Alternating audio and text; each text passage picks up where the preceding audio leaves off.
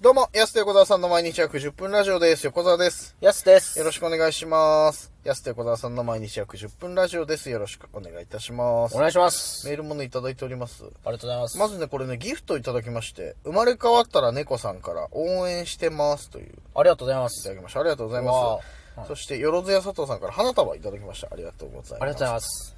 これはあの、3万円か頑張った記念にってことで なるほどね。そう。ちょっと車ね、い買いや替ー、え確かに頑張ったもんなようかなみたいな話をちょっとねしてまして、今ちょうど探してる最中なんですけどもいい車がね見つかればいいなとうん。今あんまないらしいんだよちょうどこの時期ってなるほど。そうそうそう、まあみんな,、だねみんな変えて新ね社会人とかでさ買ったりするじゃんあー結構車だからなかなかなくてね本当に困っておりますけども困っております。 困っております。さあ、他にもこちら、ジャビー滝川さんからいただきました。あありがりがととううごございます。えーゆうたち、いざたくの話題で持ちきりだね。私も何度か行ったことあるし、知り合いがライブ出てるよ。昭和のミュージシャン大体友達だからね。というわけで今度いざたく一緒に行っちゃいなよ と。いただきました。ありがとうござ言いっます。ちゃいなよ、それ自らそれ。ねそれも言っちゃいなよ。前言った居酒屋拓郎っていうね、はい札幌にございます。吉田拓郎好きのマスターがやってるね、居酒屋のお話ですけど。僕ね、あの、行きましたよ。あ、あの、行ってない、入ってないけどん、店前で分かりました。あーこ通こったここねっていう。はそういそうはそういはいっていう。移転してあそこになったね。ああ、結構ディープな場所になりましたね。そうだね、前よりもそうかも。う。うんん。そう、あそこにあるあるらしいね。俺も移転してもう結構経つんだけどね。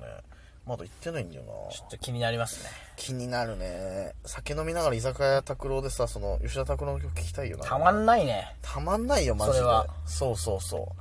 本当にいいよ、やっぱうり。ん。うんちょっと楽しみです。俺ね、昔ね、あの CD 屋で働いてたことがあって、そんで、その時に演歌歌手の方と一緒に行ったのよ、打ち上げで、居酒屋拓郎。うん。そこでその演歌歌手の方が歌った「えりも岬」がめちゃくちゃ良くてほんとちょっと泣いたんだよねうなんんか。えりも岬もあのい吉田拓郎が作曲してんのかなあれ確かえそうなんだ。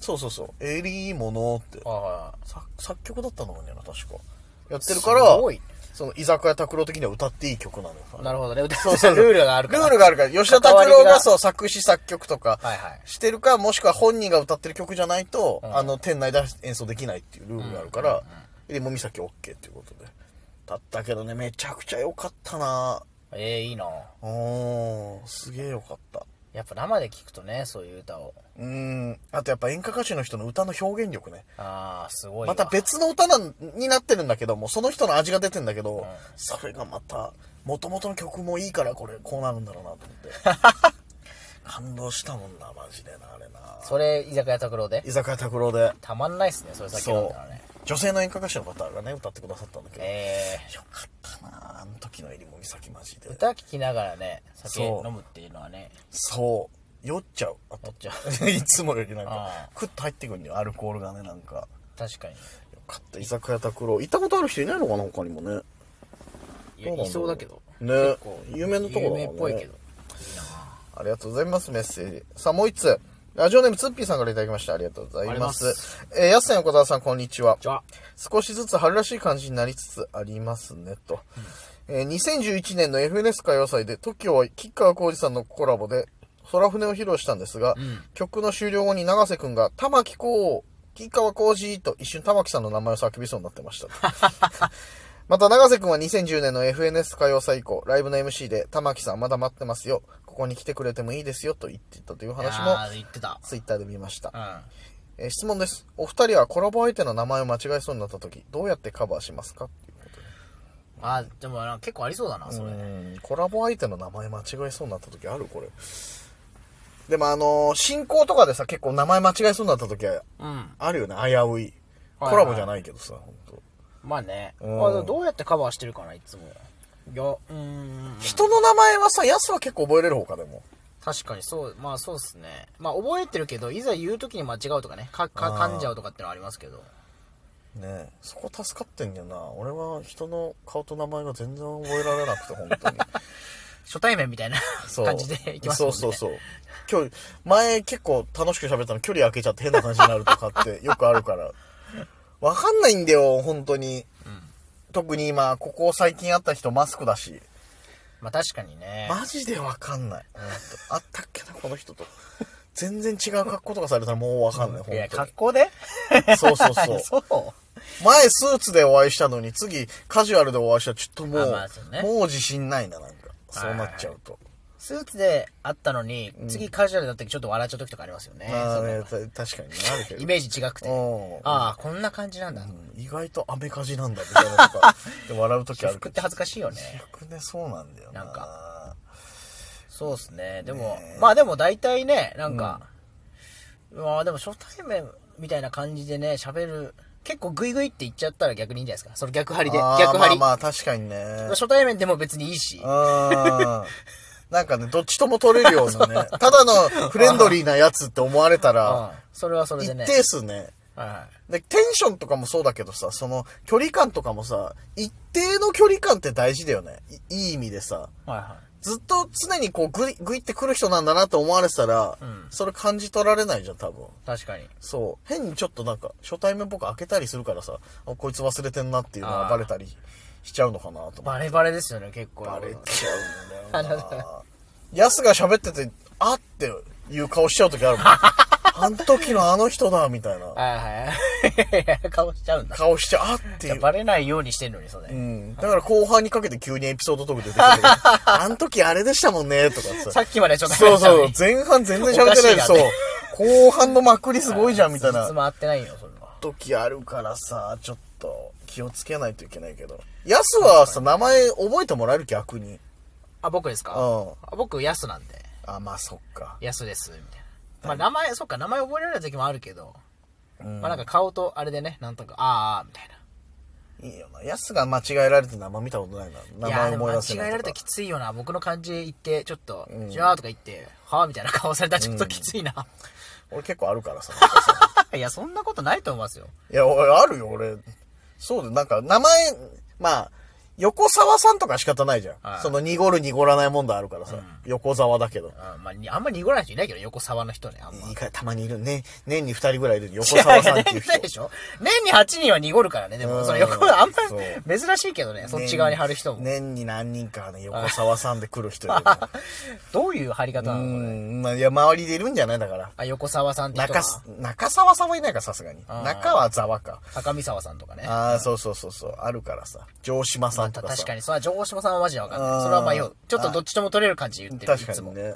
とか、まあ、その、濁る濁らない仕方ないにしても、やっぱ、なんか間違えられてとかあるよ。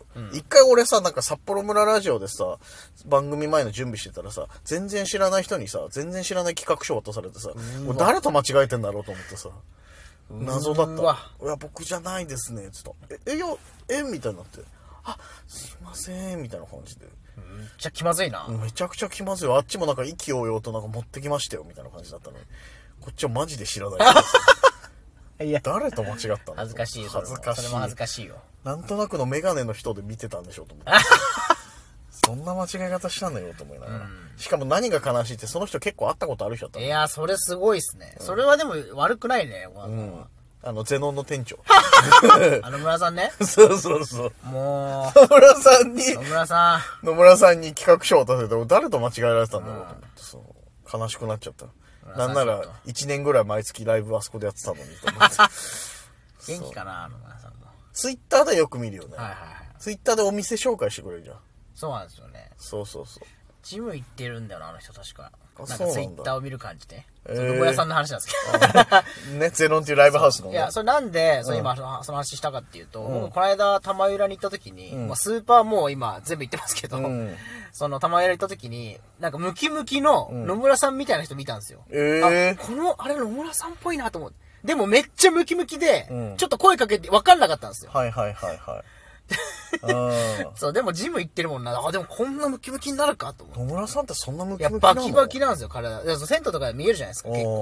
おーうわ、ひときわバキバキだと思って。服着るとそんな感じじゃないよね。なんかスリムな感じには見えるけど。そう、でも僕らの野村さんの記憶ってもう1、2年前だから、ももいやもっと前だわ、俺。えなんなら。でしょうん。そうだねう。。さここのコロナ禍でジム行ってバキバキになったんかなと思って。うわ、そうなのかなそう。でもそのバキバキな野村さんか分からない人だったから話しかけれなかったんですよ。確かに。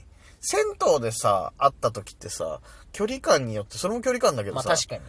あのなんとなくの知り合いの人って話しかけられないよね。まあそうっすね。ちょっとお互い裸だしね。そうそうそうそう。あってなっちゃうけど、やっぱ、難しいよな、あれな。でも、銭湯で会うと、結構あの、あの、お互い共有してる感じが出て、あ、こう確かに。だいぶちょっと仲間になるという。その次会った時ね、あお前会いましたもんね、あそこ。いや、まさかいると思わなかったですよ、あの時間に、とかね。あ銭湯は結構、よく行くんすかとかね、結構広あがあるから。そうそうそうそう。あそこ好きな、あのサウナ好きなんですよ、とかねうん。ラッキー割ったりだけどうね、ん銭湯。いや確かにあるなでもな、ねえなん野村さんの話で最終的にいや、難しいっすよね。その感じね。だから、その間違ったりとかするのって、まあ、気まずいから。人の名前と顔を覚えるいい方法あったら教えてほしいんだよ本当に名前わかんない時は、でももう本当名前なしで行くしかないですよね。ああ、まあなねさすさす。みたいなでも結構まああのぼんやりしてる時って名前言わないよね「何々さんどうですか?」とか聞かないもんね、普通に「どうですかね?」ぐらいな感じで、マジでいい方法ちょっと本当に教えてほしいな俺は 今30半ばにして聞くことじゃないけど本当にぜひ結構ねあ会う機会多いんでね最近ねまたいろんな方にね初めてお会いする方と、しっかり覚えてちゃんと一回 で本当に一回でね一回でちゃんと覚えたいんでね、はい膨大な、まあ確かに膨大な人には会うというか、うーん、まあまあ合うよね。ものすごい数の人にはお会いしますから。みんなもそう、だって新生活とか始まった人いるからさ。確かに新生活は結構難しいよ。そうそうこそう、れは余計に、さ、部署移動とかでこれさは、むずいよ、本当に。もうあるから、これマジで本当知ってる人いたらちょっと教えてほしいなと。そうですね。俺、だからいい方法をはい。よろしくお願いしまおす。願いしますお。時間です。安手小沢さんの毎日約10分ラジオでした。また来週。また明日です。